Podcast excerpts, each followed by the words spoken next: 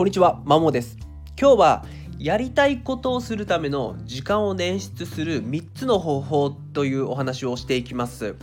私自身ですね、まあ、これまではなんか本当にやりたいことあっても全然時間ないなとかうまく時間を作れずにまあ、なかなかやりたいことを消化できなかったんですけども今に関してはやりたい、まあ、英語学習だったりこういった発信を比較的、え自分の時間をフル活用することでできるようになりました、まあ、今にその今に結果に至ったまでにちょっと工夫したことがあったのでそのですね主に3つのことを今日はお話をさせていただければと思います、まあ、その3つのことを先にお伝えするとまずは1つ目時間の使い方を見直し不要なものを削ること。2つ目は隙間時間を活用すること。最後に仕事の時間を削ることですね。この3つです。まず1つずつ話をしていきます。まず時間の使い方を見直して不要なものを削るっていうことなんですけども、日々あなたがどういったことに時間を使ってるかをまずは、え、確認することから始めてくださいっていうことですね。まあ、となると意外とですね、なんかこれ別にいらないなって使わないこの時間にこのことに時間を当てなくていいなっていうのが出てくると思います。まあ、例えば SNS ですね。だったり飲み会だったり、まあ、テレビとか謎のぐうたら時間っていうのがあると思うんですね。で SNS とか YouTube っていうのは本当に目的を持って見てるっていうよりは多くの人がなんかついついついつい面白そうだから、まあ、見ちゃって結局なんかあっという間に1時間ないし経っちゃうみたいなことがあると思うんですよねだからそれをですねまずはなくすことだと思いますどんな人でも本当に忙しいっていう人もですねなんかなだらだら SNS 見ちゃうっていうことあると思うんですねで正直面白いですし、まあ、その行動自体を否定するつもりは全くないんですけどもじゃあふとダラダラ見た時になんか充実した1時間だったかっていうとそうじゃないことが多いと思うんですよ。これは自分の過去の経験からしてついついついついああいうのでもドーパミンを刺激する仕組みができてるから本当にまあ、その提供者側からしたらもうずっと見てもらうのがありがたいわけで、まあ、我々はもうまんまとハマってると思うんです。ハマってるんですね。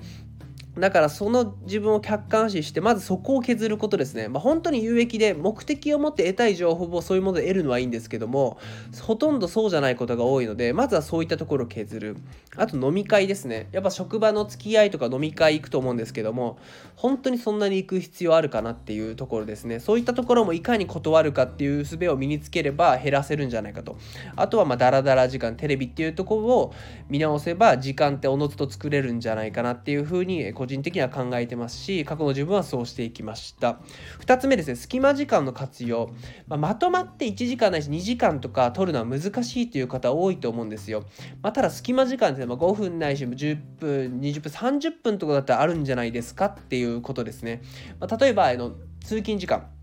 私であれば20分間ですね片道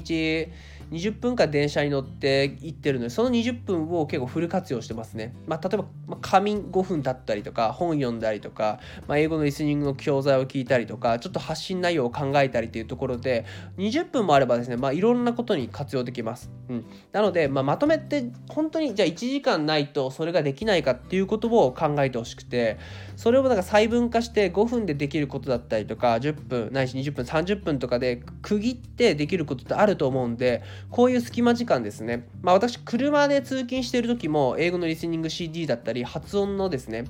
え、っと、教材聞いて、それで発音の真似してたんで、練習してたんで、そういった車でも別に自転自転車じゃないや、電車でもないし、あとは徒歩でも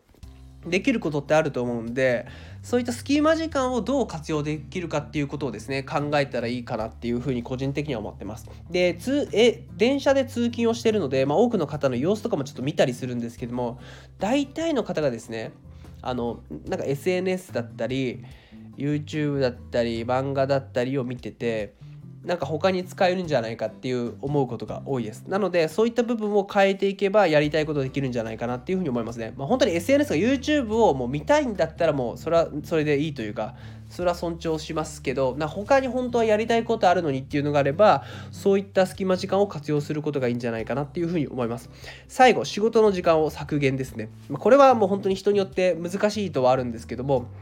私が意識していたのはいかに断るかっていうところですね。えっ、とまあいろいろ依頼されることが多いんですけども結構うまく断ってました。あの受けたい気持ちはあるんですけどこういう事情があってとかですね、まあ、あとも速攻で断るとかそういった形でいかに断るかっていうことで自分のですねあの勉強あの仕事時間を自分のための仕事時間を確保してましたまあえー、っとだから顧客からの依頼に関しても本当にそれやる必要あるのかなみたいなところを見直しますね安請けはしないいや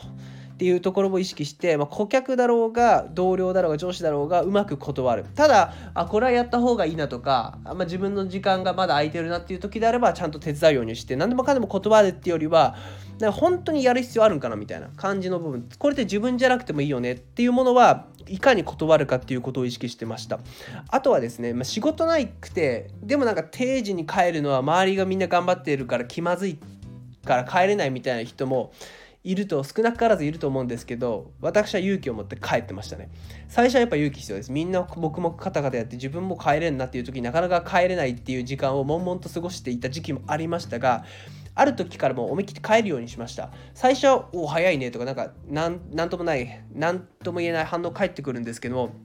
そのうちやっていくとそれがデフォルト化するんですよ周囲に。ああこの人はもう早く帰るもう定時に帰る人だなっていう風になってしまいにはなんか自分が帰るイコールああもう定時このああもう帰そんな時間なんだっていうなんかアラーム的な役割になりました。はい。あこのあ帰ってる。あじゃあもう定時だみたいな感じのだからみんなをその定時だと気づかせるようなキャラクターになっていました最終的には。だから最初の一歩っていうのが結構きつくてまあ、ただそこ踏み出しちゃえばあとはデフォルト化してしまいには、まあ、これは特例ですけどもこんなキャラクター定時ガイルキャラクターみたいな感じになってそれはそれでキャラを確立できるようになってくるんでそうなったら勝ったも勝ちもう勝てます勝ちます。意味わかんないですね。勝ちます意味はわかんないですけどもそしたら自分の時間に当てられると思います。以上ですね。この3つを意識すれば、えー、とやりたいことをするため時間を捻出できるんじゃないかと個人的には思ってますし、実際そうなってます。まあ、まとめると、時間の使い方を見直して不要な時間を削ること、隙間時間の活用をすること、最後が仕事の時間をいかに減らすかですね。サラリーマンと仕事、まあ、サラリーマン限定ですけども、サラリーマンの仕事をとしての時間を、仕事としての時間をいかに減らすかっていう、この3つを、えー、実行すれば、えー、やりたいことをするため時間は捻出できるんじゃないかなっていうふうに思います以上です。